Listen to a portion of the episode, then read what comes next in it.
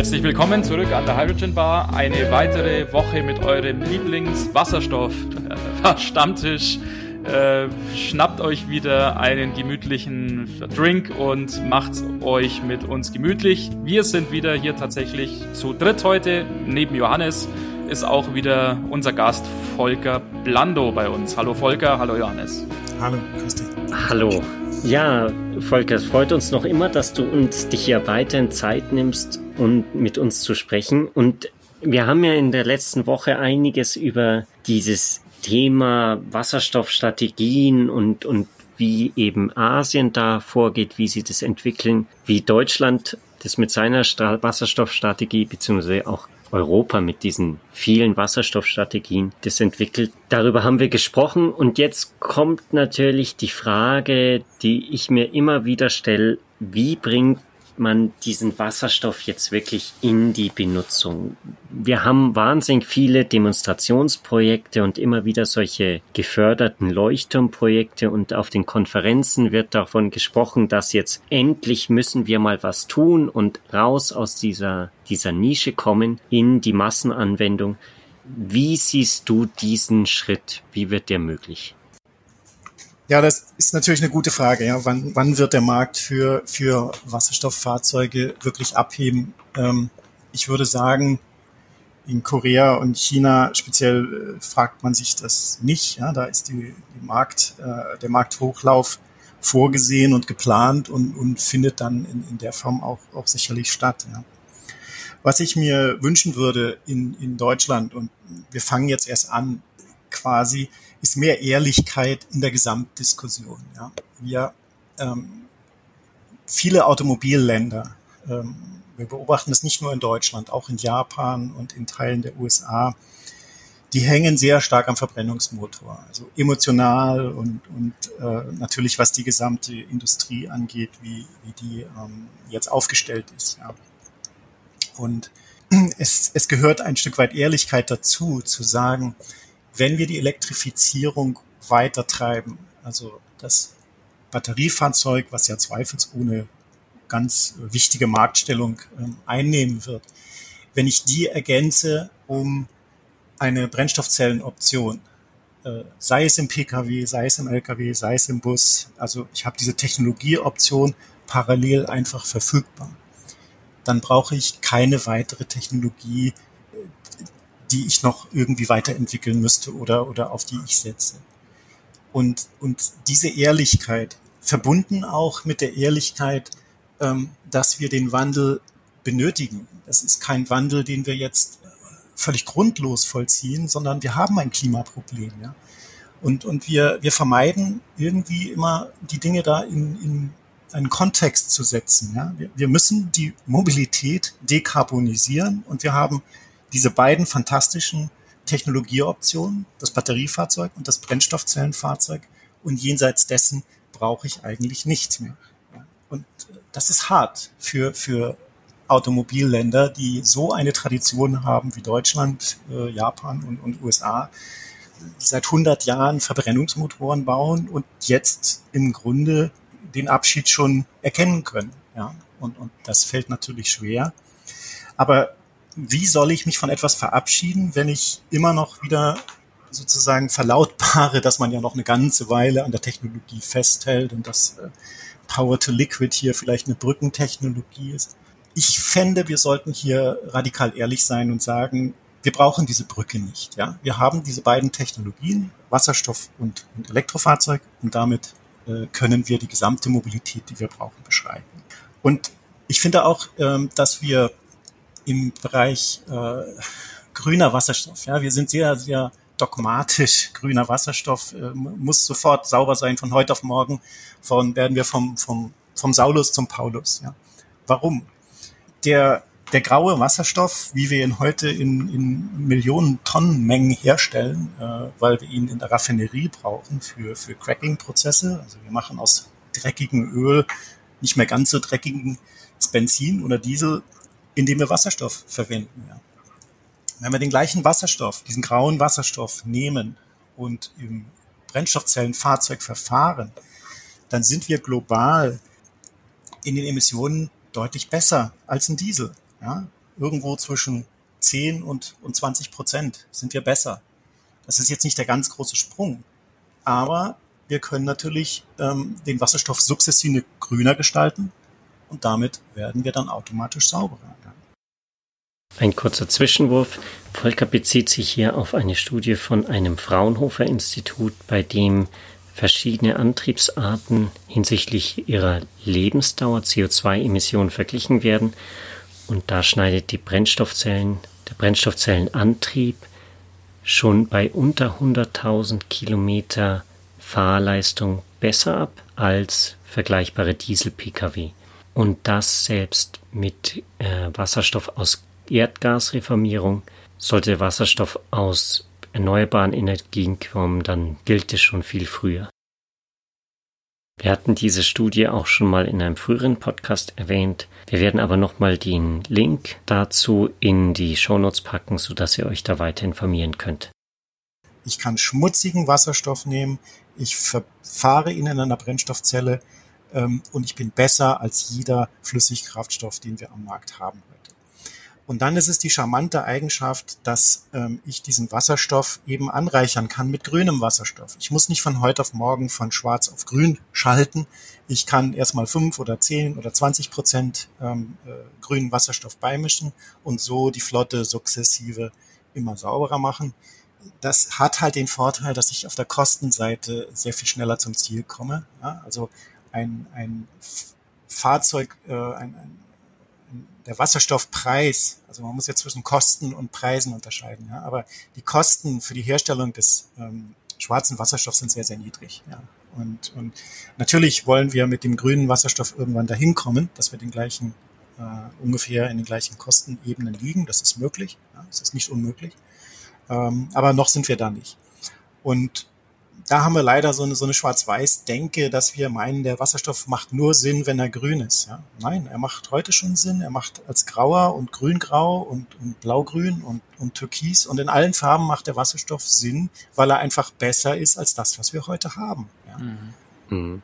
Nichtsdestotrotz ist aber doch so, dass heutzutage an den Wasserstofftankstellen dieser Wasserstoff, den man da bekommt, noch immer weit subventioniert ist. Also dass diese um die 10 Euro, die man da zahlt für das Kilogramm, dass die, die Kosten, um den da wirklich hinzubekommen und in den Tank vom Fahrzeug zu bekommen, um einiges höher sind.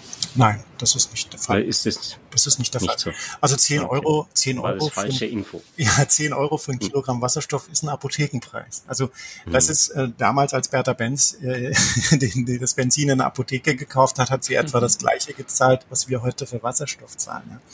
Also wir wollen die Kosten weiter runterkriegen, aber das äh, diese, diese neun oder zehn Euro pro Kilogramm, das ist ein rein politischer Preis. Das ist sozusagen, wir wollten einen Preis haben, der mit dem Benzin etwa gleich ist.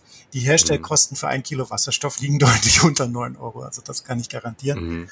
Ähm, wenn wir mit grünem Wasserstoff rechnen, dann kommen wir wahrscheinlich in die Region so zwischen sieben und neun Euro. Ja, da ist nicht mehr viel Spielraum dann für, für Gewinne oder, oder Steuern, die man noch draufschlagen muss. Aber daran arbeiten wir ja. Das soll, das soll günstiger werden. Also der schwarze Wasserstoff, äh, der ist mit Sicherheit sehr, sehr viel günstiger als neun Euro pro Kilogramm. Solange man ihn natürlich bekommt, oder? Ja, ähm, ein anderer Punkt ist natürlich äh, die Infrastruktur, ja, die Verfügbarkeit von ausreichend Tankstellen. Ähm, das, wir sind da beim Wasserstoff äh, an der Stelle, wo wir bei der Elektromobilität vor zehn Jahren waren. Ähm, die Anzahl der, der Wasserstofftankstellen ist, sehr überschaubar und äh, wir haben jetzt äh, ungefähr 100 Stück in, in Deutschland, was schon sehr viel ist, äh, verglichen mit anderen europäischen Ländern. Ähm, und das ist so ein gewisser Grundstock, ja. In diesen Regionen, wo es diese Tankstellen gibt, kann ich auch heute schon mit einem Brennstoffzellenauto fahren, kein Problem. Aber es braucht deutlich mehr, ja. Also wir müssen auf 500 oder 500 bis 1000 Tankstellen deutschlandweit kommen. Wir haben ungefähr 1000 Erdgastankstellen in Deutschland und äh, die sind jetzt nicht so wahnsinnig sichtbar im, im Alltag der Menschen. Ähm, wir sind heute, haben heute intelligentere Fahrzeugsysteme, das heißt, ähm, ich finde eine Wasserstofftankstelle, wenn ich sie brauche, heute auch über mein Navigationssystem sehr leicht. Und ich brauche sie eben ja auch nur alle 600 bis 800 Kilometer mal. Ähm, das ist ein bisschen anders als, als beim Elektrofahrzeug. Ja. Ähm, aber nichtsdestotrotz keine Frage, wir werden eine Infrastruktur, eine sichtbare Infrastruktur brauchen, damit der Kunde Vertrauen fasst, dass er sein Fahrzeug dann betanken kann, wenn er eben Wasserstoff braucht. Mhm. Wem schiebst du denn da, äh, gut, ist vielleicht ein bisschen unfair, aber ich frage es trotzdem, wem schiebst du denn da den schwarzen Peter sozusagen so ein bisschen zu bei diesem Kommunikationsproblem? All das erleben wir ja auch im Feedback zu dem Podcast und auch in Gesprächen mit Freunden. Ähm, zum einen ist das Wissen über das Thema Wasserstoff Mobilität im Speziellen oder im Ganzen relativ beschränkt, würde ich mal sagen. Und es wird immer so die Gefahr halt in den Vordergrund geregt. Ja, ist das wirklich sicher? Kann man das wirklich machen und so? Und zum anderen wird ja sofort immer gefragt, ja, bringt's das überhaupt? Und ist es nicht viel äh, schädlicher für die Umwelt? Da werden immer die ganz großen Geschütze gleich aufgefahren als wenn wir einfach weitermachen würden wie bisher. Und das ist ja offensichtlich, wie du es jetzt auch gerade schon erwähnt hast, ein Kommunikationsproblem. Wer hat denn dieses Kommunikationsproblem? Wer verursacht denn das Problem, dass die normale Bevölkerung, wenn ich es mal so nennen darf, im Grunde ziemlich schlecht über das Thema informiert ist? Naja, wir haben, wir haben zwei Kommunikationsprobleme. Das eine ist, und, und das merken jetzt die Autohersteller auch, ja, ähm, sie müssen ja jetzt Elektrofahrzeuge verkaufen und sie müssen sozusagen ähm, den Kunden erklären, warum das eine sinnvolle Sache ist mit dem mit den Elektrofahrzeugen. Ja. Ähm, man hat jetzt versucht, sich lange Zeit darum zu winden und hat gesagt, na ja, die Performance ist besser und, und der Fahrspaß ist größer und, und das ist ja auch alles richtig. Das ist, das ist so. da haben Sie dir schon die Wahrheit gesagt. Dass diese ganze Einführung ähm, neuer Technologien im Verkehrsbereich aber eben einen tieferen Hintergrund hat, weil wir ein Klimaproblem haben, weil wir und zwar ein sehr dringendes Klimaproblem, ja. Das ist nicht 2050 ist nicht das Ziel, 2030 ist das Ziel und das sind jetzt gerade noch neun Jahre. Da müssen wir 40 Prozent reduzieren und hoffentlich werden die Ziele noch ein bisschen verschärft, auf 50 Prozent. Und das ist schon gewaltig. Ja. Also wir haben einiges vor uns, was wir in den neu, nächsten neun Jahren schaffen müssen an, an Sparpotenzial. Und das in der Intensität hat sich niemand getraut, wirklich zu sagen. Ja, dieses, warum wir das tun, hat man in Korea hatten wir letzte Woche, ähm, sehr viel besser gemacht. Ja. Das Zweite ist natürlich, äh, die Dinge sind komplex. Ja, wir haben ja auch die Diskussion beim Elektroauto ist ja ist ja nicht weg. Ja, da behaupten einige immer noch, dass äh, dass der Diesel viel viel sauberer ist als die ähm, die grauen Emissionen, die in der Batterieherstellung stecken. Das zu widerlegen das, das ist natürlich widerlegt, vielfach widerlegt, ja, weil, weil oft so lineare Denkstrukturen da sind. Äh, da sind ja auch Professoren nicht vorgeweiht. Ja, ein Herr Professor Sinn, der dann sich hinstellt, er hat das am Wochenende mal ausgerechnet und er kommt da zu dem Ergebnis, genau. dass, äh, dass das Dieselauto viel, viel äh, sauberer ist. Ja, ja, herzlichen Glückwunsch.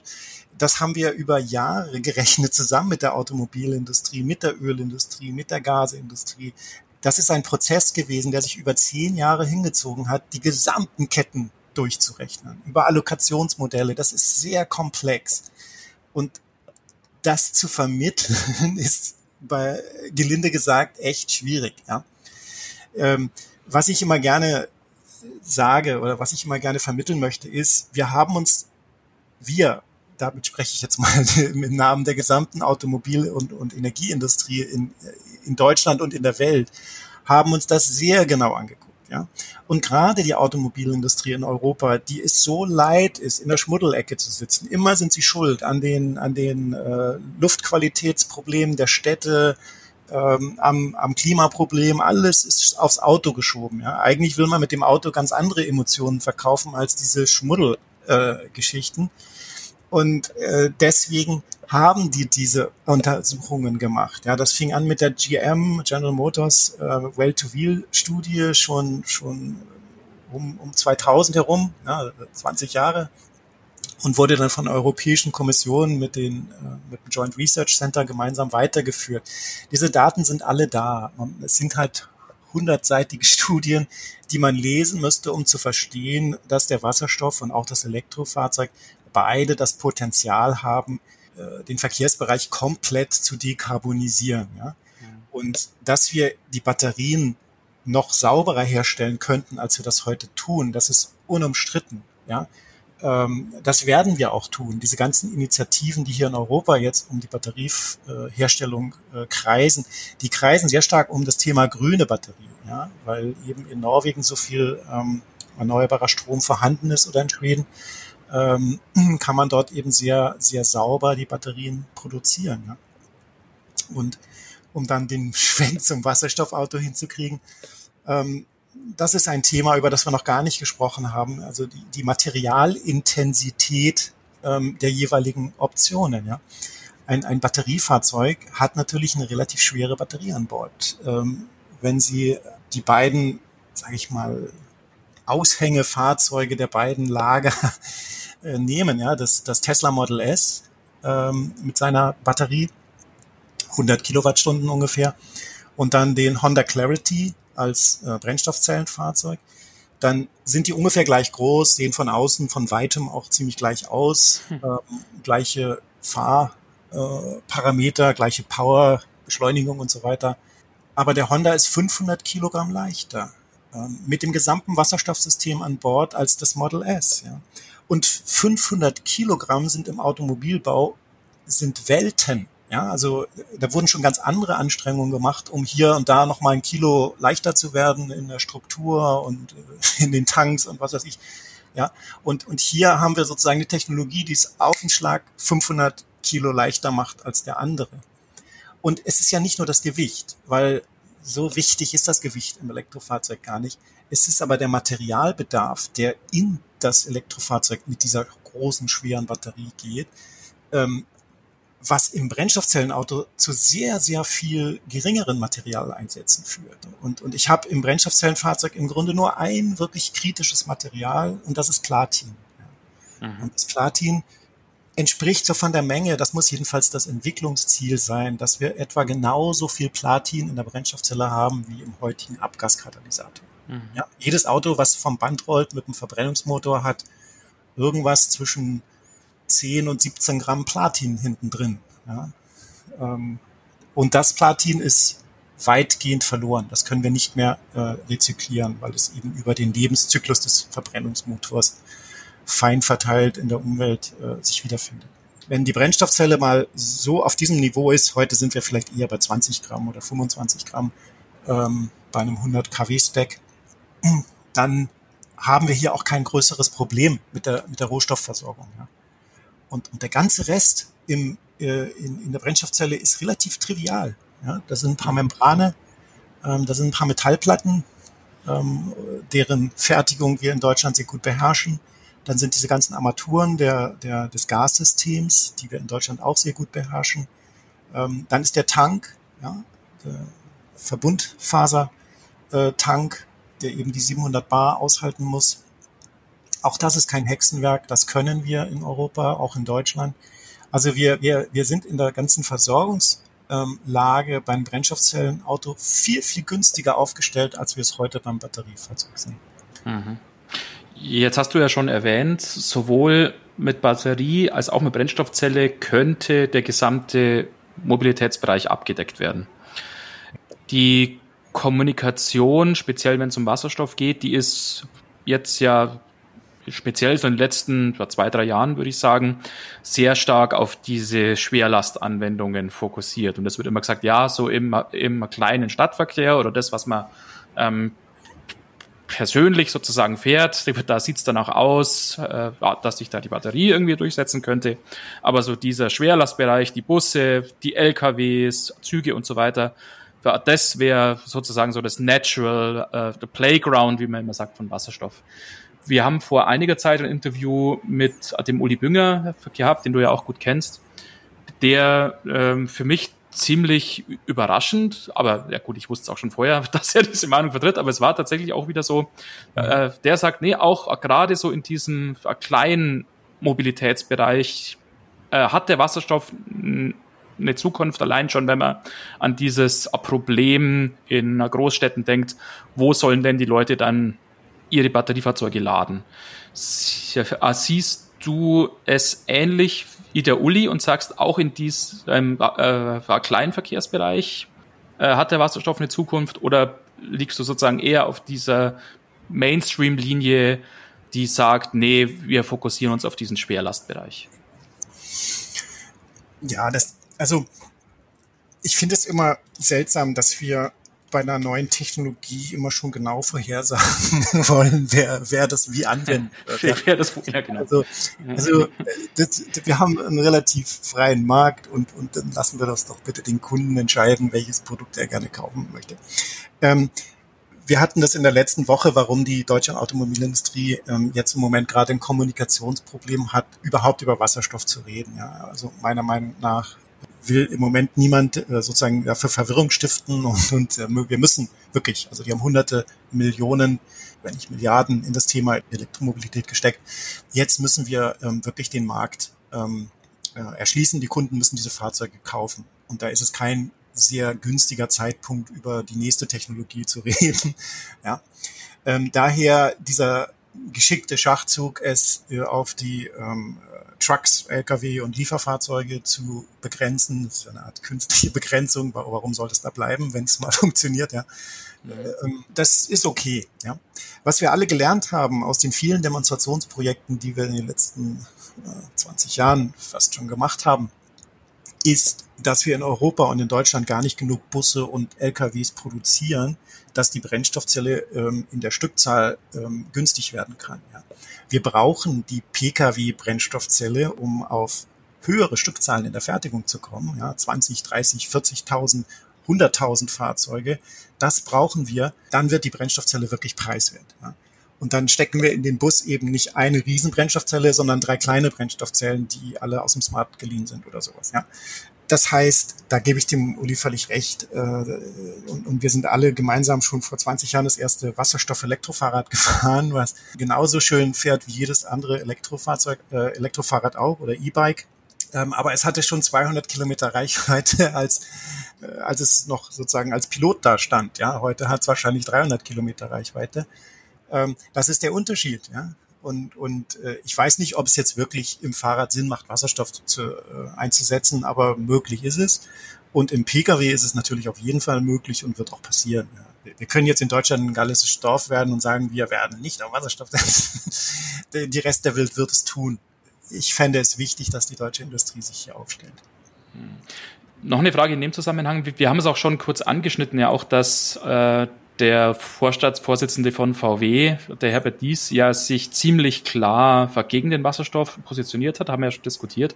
Aber das klingt doch für mich ziemlich eindeutig nicht nur nach einer Kommunikationsstrategie, wie du es jetzt dargestellt hast, quasi, ja, es wird nicht über Wasserstoff gesprochen, um die Kunden nicht zu verwirren, sondern das scheint mir doch tatsächlich irgendwie ernst gemeint zu sein. Und ähm, es gab und gibt die, die, diese Wasserstoffaktivitäten im VW-Konzern so ein bisschen bei Audi in Neckarsulm und in Ingolstadt, aber ziemlich auf Sparflamme. Ähm, so wie ich das einschätze, meinen die doch tatsächlich ernst mit, ja, ja, vielleicht der Ablehnung sozusagen halt der Wasserstofftechnik.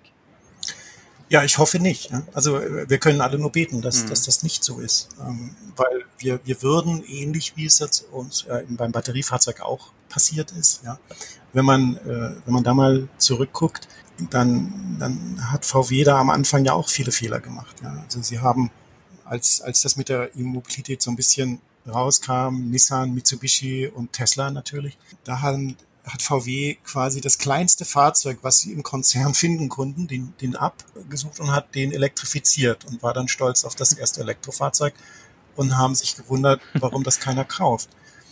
Erst seit der Preis des E-Ups dann jetzt deutlich reduziert wurde, ist er plötzlich doch gefragt gewesen, ja, und, und das Thema viel, viel stärker ist. Also VW hat da am Anfang einiges nicht richtig gemacht, hat dann aber sehr stark reagiert und, und macht jetzt aus meiner Sicht in der Elektromobilität alles richtig. Ja, man muss ja auch mal was Positives sagen.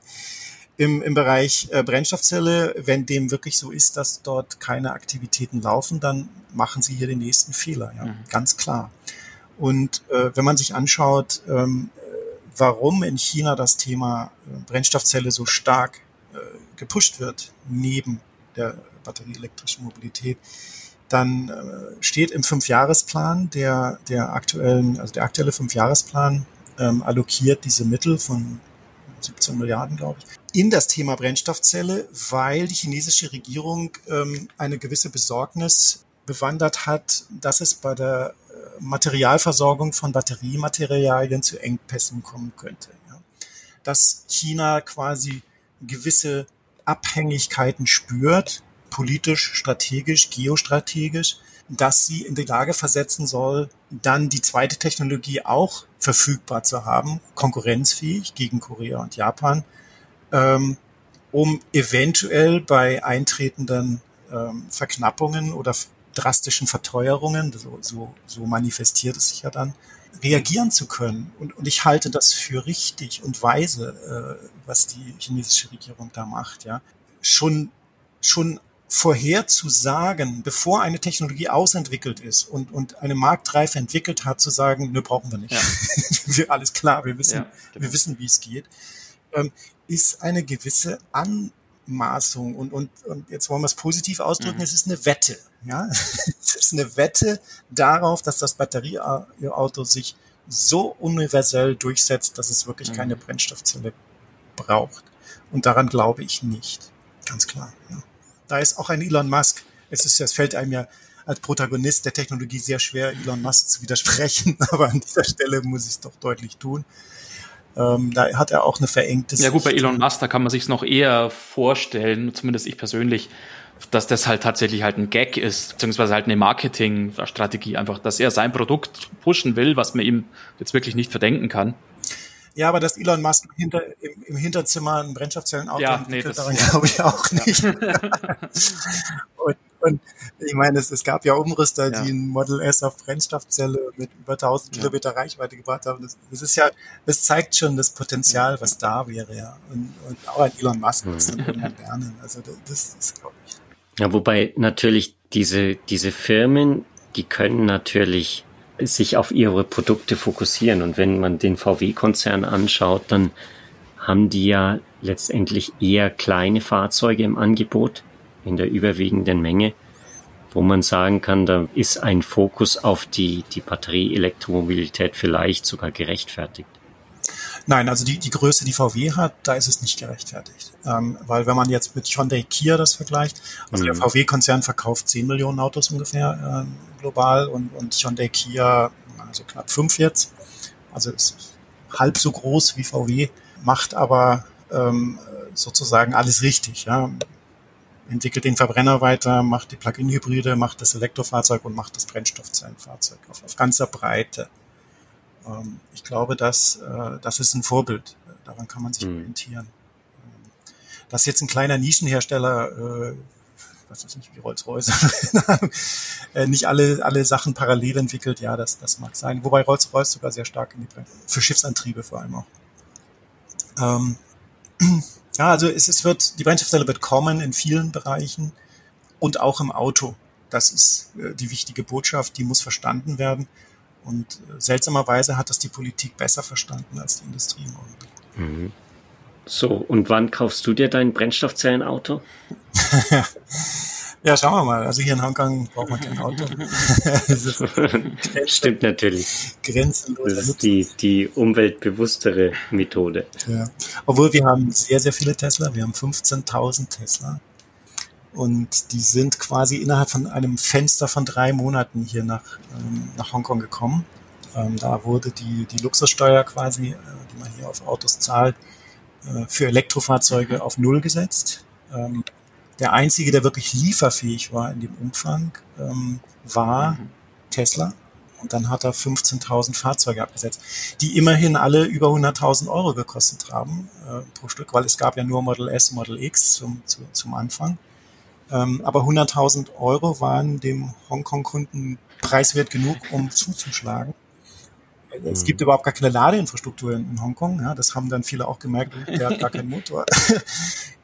oder, oder irgendwie einen anderen Motor. Und dann hat Tesla schnell ein paar Ladestationen aufgebaut. Das wäre sehr mit, mit heißer Nadel gestrickt hier. Dann haben sich viele Automobilhersteller beschwert, weil die in den drei Monaten quasi gar nichts verkauft haben. Ja, also Porsche, äh, Maserati, all die schönen Marken, die es hier so gibt. Ähm, die haben gar nichts mehr verkauft. Und dann wurde das Programm wieder eingestellt. Und, und jetzt passiert was ganz Interessantes. Jetzt das Model 3 kommt jetzt und es kommen auch BMW i3 sehr viele und, und ich habe jetzt auch viele Renault Zoe schon gesehen. Also dieses Fahren mit Elektromobilität ist hier sehr attraktiv geworden in, in Hongkong und prozentual ist das sicherlich ein sehr, sehr hoher Anteil. Ja? Also ich kenne die Statistik mhm. nicht genau, aber an jeder Ecke stehen Tesla rum. Also wirklich, es ist für mich fast Tesla City hier, hier in Hongkong. Das sollte vielen zu denken geben, dass das in anderen Städten auch Laut. passiert. Und, und das ist natürlich auch einer der Gründe, äh, warum die Deutschen so stark auf das Batterieauto im Moment fokussieren, ja. Sie wollen mhm. Tesla was entgegensetzen. Das ist auch ganz klar. Aber läuft mhm. jetzt Hongkong nicht auch in dieses Problemlein, was ja oft schon prognostiziert wird? Äh, klar, in Hongkong auch die Bevölkerungsdichte wahrscheinlich wahnsinnig hoch. Logischerweise auch die Fahrzeugdichte wahnsinnig hoch. Äh, dass einfach es mit den aktuellen Gegebenheiten überhaupt nicht möglich ist, eine Ladeinfrastruktur so aufzubauen, auch dass diese Fahrzeuge alle versorgt werden können.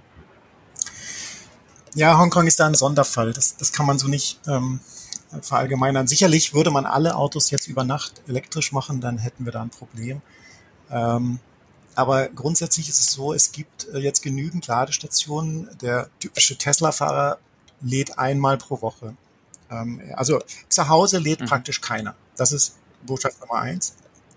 Botschaft Nummer zwei ist, am Freitagabend ähm, kann es schon zu stauartigen Zuständen vor den Schnellladern kommen. Ähm, da gibt es dann so sehr disziplinierte, ähm, die, Menschen hier in Hongkong sind sehr diszipliniert. Jeder lädt dann wirklich nur 20 Minuten und gibt es dann den nächsten. Und in der Regel reicht diese Fahrstrecke dann für ihn für die ganze mhm. Woche. Und, und wenn es mal nicht reicht, dann muss er zwischendurch einmal hin. Das, das geht dann auch was hier in Hongkong fehlt, und das müsste passieren, es gibt Garantie, dass wenn man einen Stellplatz besitzt, dass man da eine Ladeinfrastruktur vorfindet. Sowas, was in Deutschland jetzt so langsam zur Reife kommt, so ein Gesetz, ähm, das ist hier weit weg.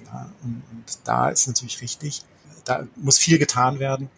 Wir haben hier in eine Unzahl von Bussen. Ja, das Bussystem in Hongkong ist genial, was die Netz Abdeckung angeht, toll. Man kann eigentlich mit Bussen von jeder Ecke an jede andere Ecke von Hongkong fahren, jederzeit. Alle zehn Minuten in der Regel. Aber es sind alles schwere Dieselbusse. Doppeldecker, äh, Doppelachser. Die zu elektrifizieren, wurde jetzt ausprobiert mit Batterien.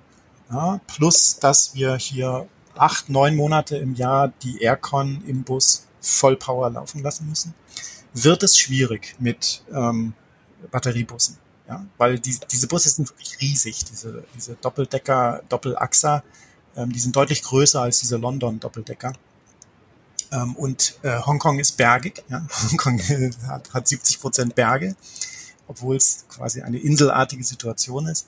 Das schafft das normale, der normale Batteriebus nicht. Also ich müsste schon zwei, drei Tonnen Batterien in jedem Bus bauen, damit er das schafft. Ja deswegen prognostiziere ich, dass wenn wir hier die Busflotte anfangen, ähm, grüner zu gestalten, dann werden es vermutlich Wasserstoffbusse werden. Ja? Mhm. Weil die es schaffen, dieses Profil, auch diesen hohen Energiebedarf, den diese Busse haben, ähm, sehr, sehr gut abzudecken. Mit einer Tankfüllung jeden zweiten Tag oder sowas. Gut, dann schauen wir mal, wann sich das in die, die Realität übersetzt.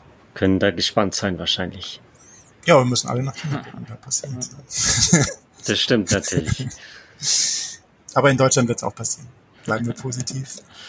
Ja, wobei da ja, ja, ja vielleicht noch so als abschließende äh, Frage oder so als abschließendes Thema, ja, es ja ganz offensichtlich so ist, äh, dass eher das Problem ist, äh, dass halt Busse zwar an verschiedener Stelle nachgefragt werden und gewünscht werden, aber einfach nicht geliefert werden können. Halt einfach, weil die Produktion halt noch nicht Genau, weil, kein Anbieter, Anbieter da ist, Produktion ja. stimmt nicht. Wir werden dann aber ähnliche Situationen sehen, wie wir das auch beim Elektrobus hatten. Äh, da war es ja auch so, dass äh, die Städte ähm, in Europa ähm, alle gerne Elektrobusse haben wollen und, und es, es gab keine europäischen mhm. Anbieter. Ja. Also was passierte? Äh, BYD hat sich in, in den Niederlanden niedergelassen, die produzieren dort Busse am, am, am laufenden Band. Und ähm, wir haben jetzt deutlich ein, ein Portfolio von chinesischen Bussen in Europa. Ja. Und ob das jetzt so der gewünschte Zustand aus Sicht von Europa ist, weiß ich nicht. Ja. Also die Bushersteller in, in, in Europa haben natürlich nachgezogen. Ja. Also Solaris äh, ist sehr gut aufgestellt, Van Hohl. Ähm, die bereiten ja auch Wasserstoffbusse vor. Ja. Einer eben mehr intensiv als der andere vielleicht, aber das wird, das wird passieren. Ähm, und, und ich glaube wirklich, dass die Batteriebusse an ihre Grenzen kommen in bestimmten Situationen. Bei sehr, sehr kalten Winter machen die Batteriebusse schwere Probleme und im, im, im sehr heißen Sommer, also in, in, vielleicht jetzt nicht in Deutschland, aber in Spanien oder, oder in, in Südeuropa, äh, wenn die Klimaanlage wirklich enorme Energiemengen äh, durchzieht, dann haben wir Probleme. Ja. Und in China gibt es da wirklich Auswüchse. Ja, da, da haben äh, dann gerade in den nördlichen Provinzen wurden dann Benzinheizungen in die Batteriebusse ah, eingebaut, okay. weil, sie es das nicht hingekriegt haben. Ja. Und, und da hat die Technologie der Brennstoffzelle einfach so viele Vorteile. Das ist dann einfach eine logische Konsequenz. Gut, damit sind wir ja schon wieder am Ende unserer Sendezeit. Vielen Dank dir, Volker, für die ganzen Einblicke, die du uns gegeben hast. Ja, vielen Dank, war super spannend. War sehr interessant zu hören, Michael. Ja. Ja. ja, danke für die Einladung. Ich hoffe, wir bleiben in Kontakt und vielleicht ergibt sich ja dann demnächst irgendwann mal wieder eine Möglichkeit, den aktuellen äh, Zustand der Wasserstoffindustrie zu rekapitulieren. Bis dahin aber an unsere Zuhörer, lasst uns gern euer Feedback, eure Fragen wissen. Wenn ihr direkte Fragen an Volker habt, könnt ihr die uns auch gerne schicken und wir leiten sie weiter und stellen den Kontakt her. Genau, und äh, Kontakt ja wie gewohnt über unsere nagelneue Webseite www.hydrogenbar.de oder idealerweise Feedback auch an uns äh, gerne per E-Mail an kontakt at äh, hydrogenbar.de. Genau, damit gut ist äh, alles gesagt. Ja, dann hoffentlich. Genau, ich denke, wir lassen es dann für diese Woche gut sein. Wir, wir hören uns dann ja hoffentlich nächste Woche wieder. Wir freuen uns, wenn ihr auch nächste Woche wieder dann dabei seid. Ansonsten vielen Dank nochmal an alle für heute und bis bald. Vielen Dank, vor allem an dich, Volker. Danke euch auch. Tschüss. Bis bald. Ciao. Ciao.